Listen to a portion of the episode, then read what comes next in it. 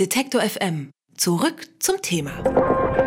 Wie klingt eigentlich der Brexit? Diese Frage hat sich sicherlich jeder schon mal gestellt, vor allem aber der britische Musikproduzent Matthew Herbert. Der macht eigentlich elektronische Musik, aber das scheint nicht der richtige Sound für den Brexit zu sein, denn dafür hat er sich etwas anderes einfallen lassen.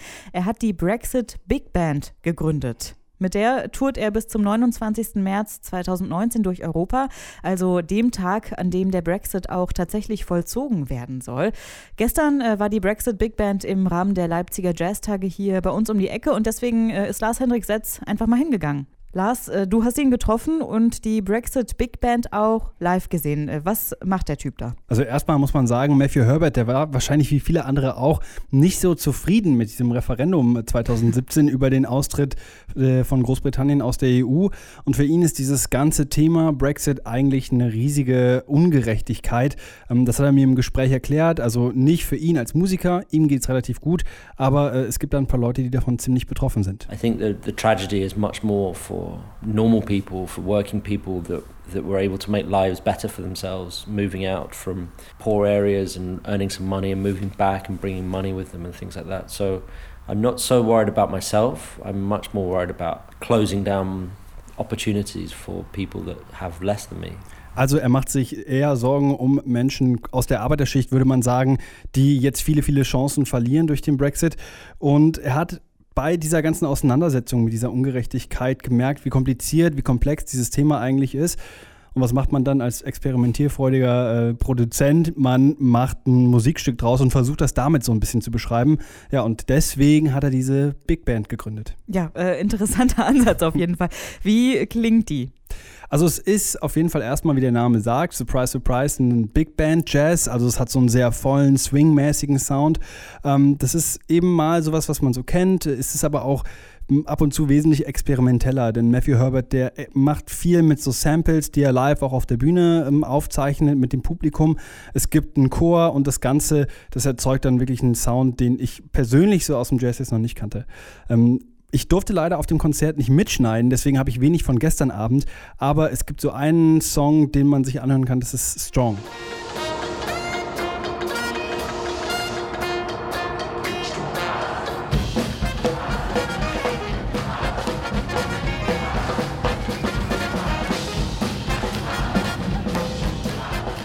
Also so ungefähr kann man sich das vorstellen.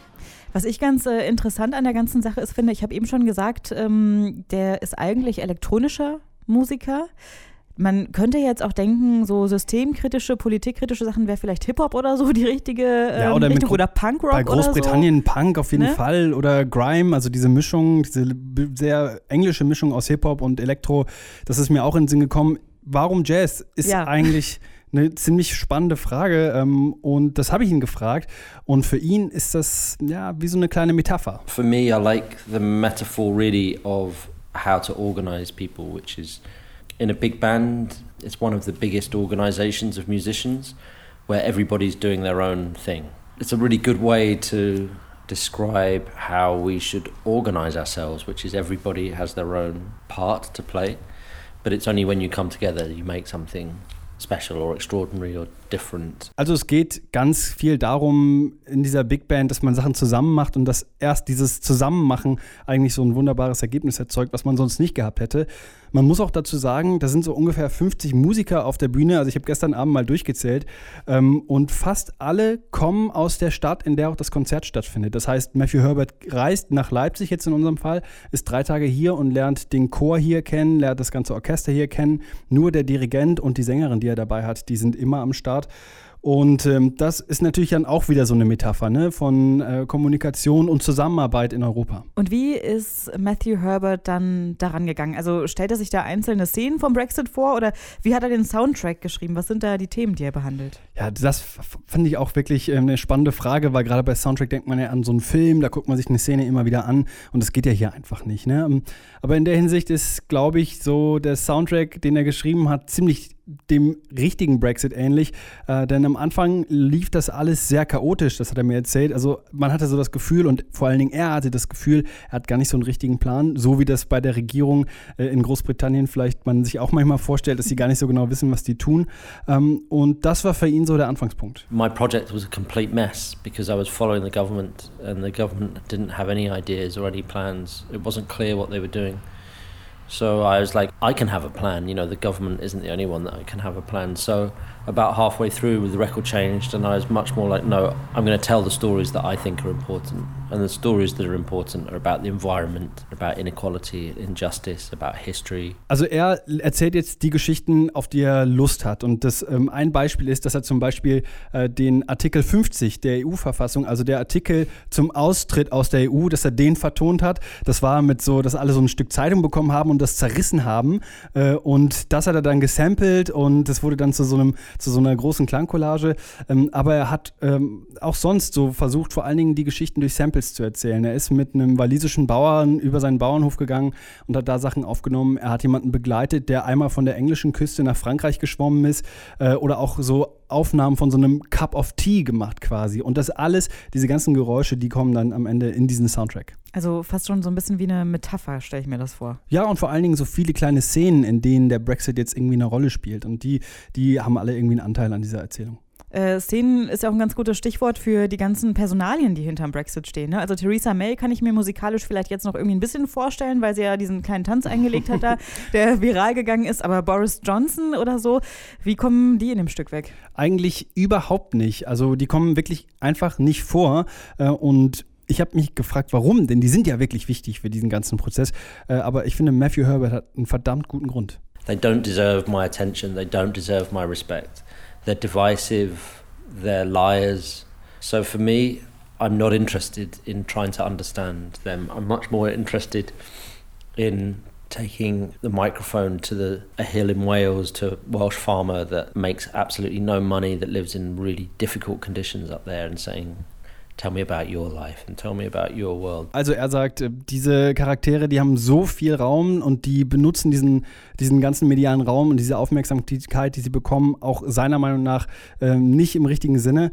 Und deswegen liegt der Fokus eben eher auf den Menschen, die dieser ganze Austritt aus der EU wirklich betrifft und denen es auch schadet. Und das ist äh, ganz schön konsequent, finde ich. Du hast äh, das Ganze dir gestern live angesehen. Hast du da schon irgendwie ein Fazit? Wie funktioniert das Ganze für dich? Also ich war ziemlich beeindruckt. Das Ganze fängt ziemlich ruhig an in der Erzählung, ziemlich hoffnungsvoll und wandelt sich schnell in so eine äh, stilvolle Abrissparty, würde ich sagen. Also ähm, die Musik, die macht richtig Laune zum Tanzen. Der Saal, der ist bestuhlt und ähm, gerade zum Ende hin sind die Leute aufgestanden, haben getanzt, sind richtig ausgerastet und haben, äh, haben richtig Stimmung gemacht.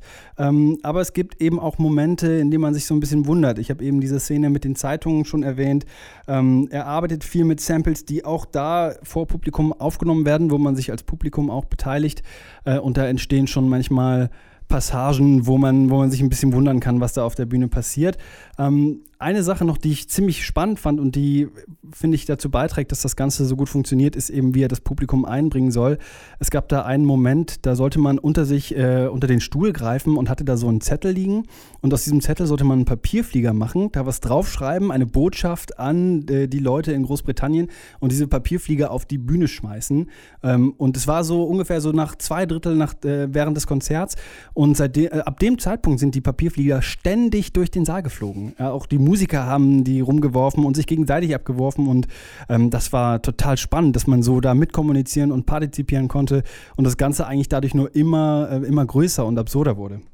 Ich finde ja, bei so einem Soundtrack ähm, ist ja vor allem entscheidend, was der für ein Gefühl hinterlässt. Gerade bei so einem Film. Ne? Ohne Musik wäre das irgendwie alles halb so spannend oder halb so traurig oder halb so rührend und schön. Mit was für einem Gefühl bist du denn jetzt aus dem Konzert gegangen? Ja, schon ein bisschen Partystimmung. Also es war schon einfach ein schöner Moment, ähm, auch dass alle so mitgemacht haben. Aber ich habe mich auch auf jeden Fall gefragt, wofür steht eigentlich der Brexit für mich? Und dann, finde ich, gehört da auch irgendwie die Frage zu, ähm, welche Rolle spielt denn Europa für mich? Denn man, man bezieht ja auch solche historischen Ereignisse oder zeitgeschichtlichen Ereignisse immer auf sich selbst. Ähm, Ich habe aber auch die Frage noch an Matthew Herbert weitergegeben, weil ich wissen wollte, was er eigentlich möchte, mit welchem Gefühl man rausgeht.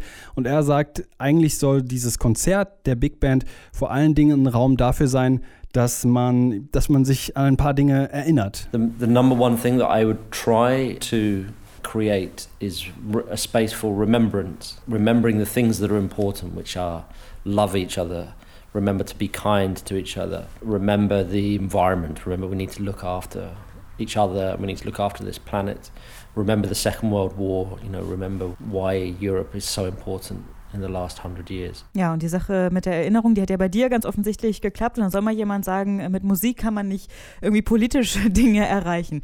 Matthew Herbert hat den Soundtrack zum Brexit nämlich geschrieben. Und wie der klingt, das hat mir mein Kollege Lars-Henrik Setz erzählt. Wer unser Angebot voranbringen möchte, hilft uns schon mit dem guten alten Weitersagen. Egal ob im Freundeskreis oder im sozialen Netzwerk Ihrer Wahl. Empfehlen Sie uns gern weiter.